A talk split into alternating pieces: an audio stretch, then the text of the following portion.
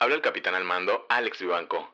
Disculpa las molestias, pero tuvimos un poco de turbulencias. Nos encontramos sobrevolando una de las cosas más genuinas de este 2020. Así es, me refiero al álbum Folklore de mi amada Taylor Swift. Te contaré mi top 3, referencias, mensajes ocultos en todas sus canciones y todo lo que he investigado sobre esta mujer que es un rompecabezas.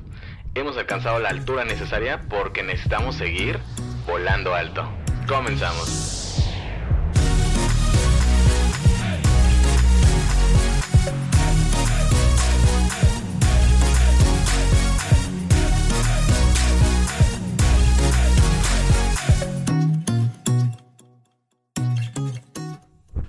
Bienvenida y bienvenido a este episodio 13.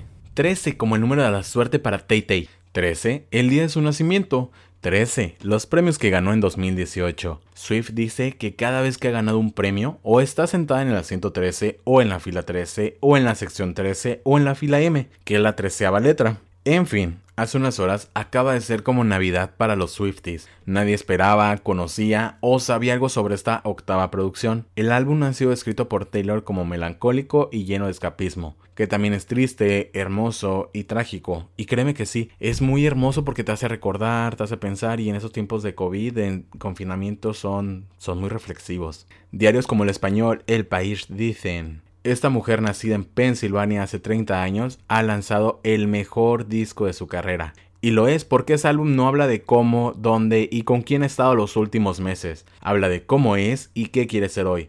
Y ese solamente es un ejemplo, ya que The Guardian, Rolling Stone, CNN, Washington Post, entre muchísimos otros medios, han reconocido que este es una de sus mejores producciones. Ya nos daba pistas desde Lover que iba por un camino más alternativo, menos show, menos pop, pero con mucho más arte y escrito desde el corazón. Antes de compartirte mi top 3, debes de haber escuchado el álbum completo. Con gusto te pondría fragmentos de las canciones, mis partes favoritas, pero ya sabes cómo se ponen con este tema de copyright. Taylor y Spotify ya volvieron a hacer las paces, entonces ¿para qué? ¿Para qué meter cizaña?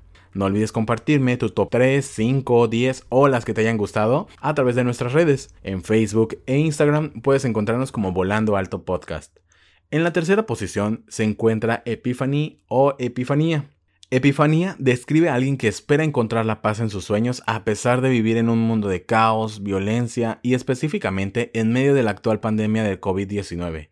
En el prólogo del álbum, Swift explica que la canción toca la experiencia de su abuelo en el ejército. Es una canción tranquila pero con frases poderosas, y hay una parte donde dice solo 20 minutos para dormir, pero sueñas con alguna epifanía.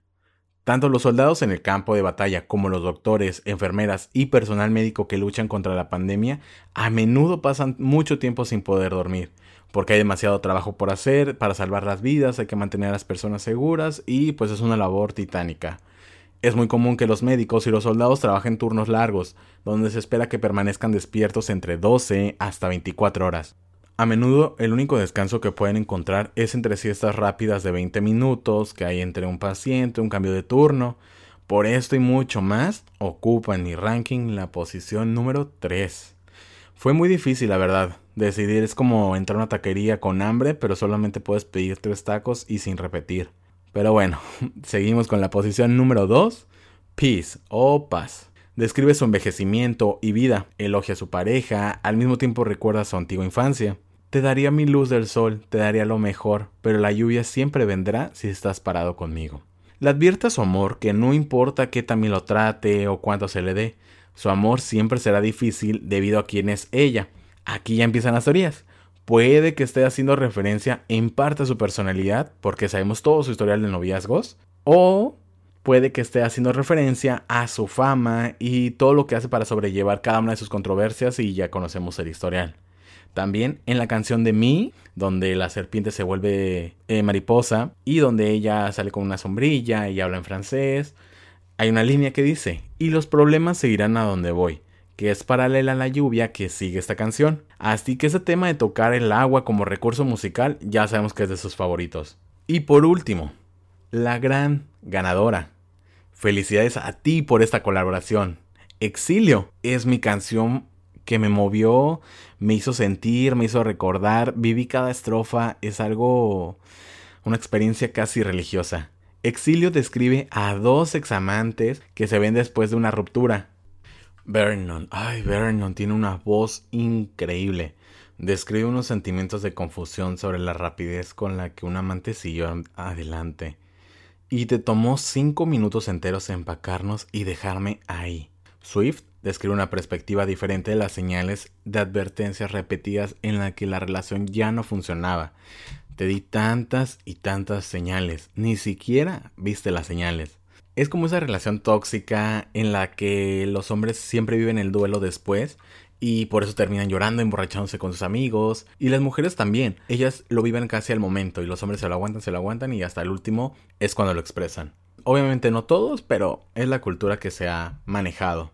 Ambos expresan una sensación de pérdida en la que la ruptura de ahí están en el exilio, que para ellos exilio son las personas que solían estar juntas y a eso le llamaban hogar. Ese ha sido mi top 3 de folklore. Espero que te hayas entretenido ese tiempo, aprendido un poco más a través de Taylor Swift.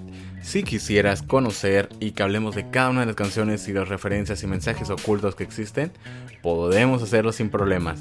Solamente es cuestión de que nos digas a través de Instagram en Volando Alto Podcast o Facebook en Volando Podcast. Mi nombre es Alex Vivanco. Recuerda que si los vas a escuchar, ten una cervecita, un vino para que te relajes. Y nos escuchamos en la próxima.